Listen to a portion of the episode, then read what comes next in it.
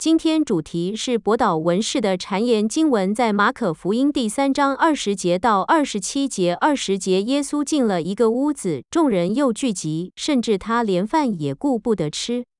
二十一节，耶稣的亲属听见，就出来要拉住他，因为他们说他癫狂了。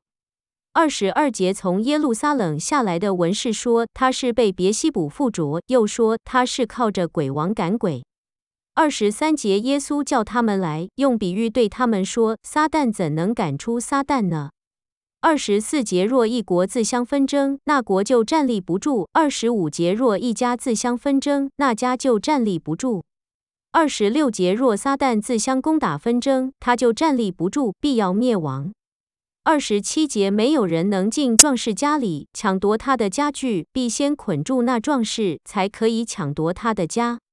回顾一下前面的经文，不清楚的可以把前两天的再听一次。耶稣先是在安息日在会堂内医治人，又医治了许多灾病，紧接着设立十二门徒。第一段二十到二十一节，从前后文和不同福音书比较后，可以发现几处地方值得我们去思考。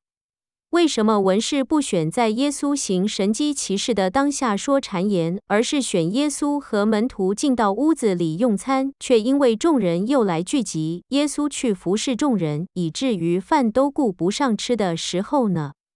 第一小点，一般人的看见耶稣的亲属听见，要耶稣先好好去吃饭，先吃饱再去服侍，何况吃饱再去做，没有差这一下，真的有那么急吗？不要这么入迷。第二小点，文士的看见神机骑士不是每个人都可以做到，众人才刚刚亲眼或亲身经历。如果从大家所知的尝试切入，更容易误导众人，连自己亲属都不听。那这样的人所做的事情，真的是从神来的吗？第三小点，耶稣的看见前面几节才看到耶稣服侍完众人，刚设立十二个门徒，这时候众人又聚集。身为牧者的耶稣，不只是看见众人的需要，立即去服侍，也示范给门徒看怎么样的服侍众人。第二段文士说耶稣是被别西卜附着，又说他是靠着鬼王赶鬼。别西卜的意思是苍蝇之王，义粪堆之主，用以指称鬼王。粪堆是最污秽的地方，满了苍蝇。在古代犹太人的眼中，撒旦就是这个鬼王别西卜。第一点，文士不认识耶稣，却知道撒旦的能力，所以才会说耶稣是撒旦。第二点，文士明明知道耶稣是神的儿子，却害怕耶稣来要取代他们的地位，所以就污蔑耶稣。最后第三段是耶稣的回应：撒旦怎能赶出撒旦呢？若一国自相纷争，那国就站立不住；若一家自相纷争，那家就站立不住。若撒旦自相攻打纷争，他就站立不住，必要灭亡。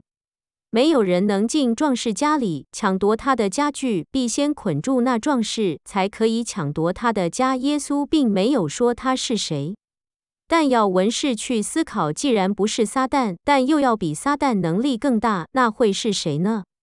文士的心为何还要继续不信呢？